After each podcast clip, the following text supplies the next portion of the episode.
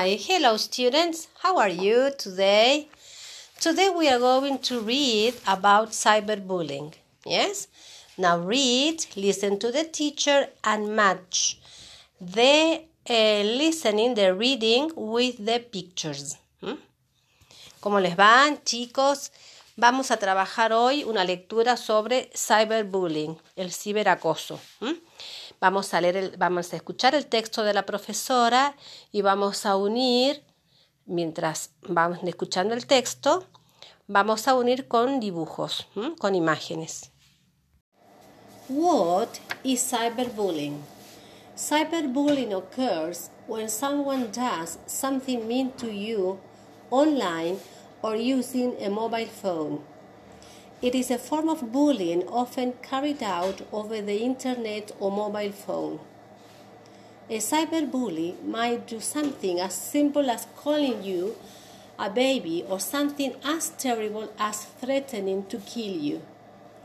The person who bullies might be a known or unknown person. It is best to be alert against cyberbullying at all times. Today, most young people use the internet and mobile phones in their work and play. When these gadgets are used to harass other people or tease them, they become weapons for cyberbullying.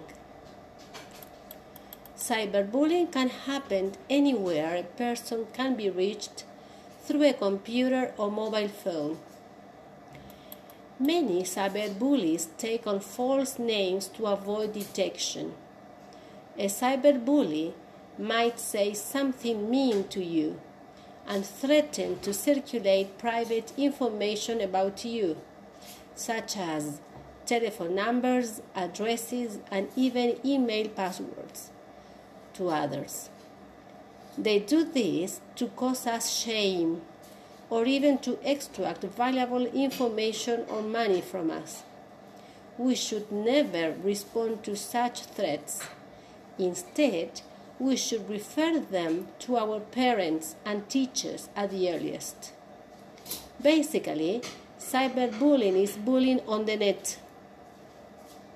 This is likely to be a major form of bullying in the 21st century. So, we should all fight this together.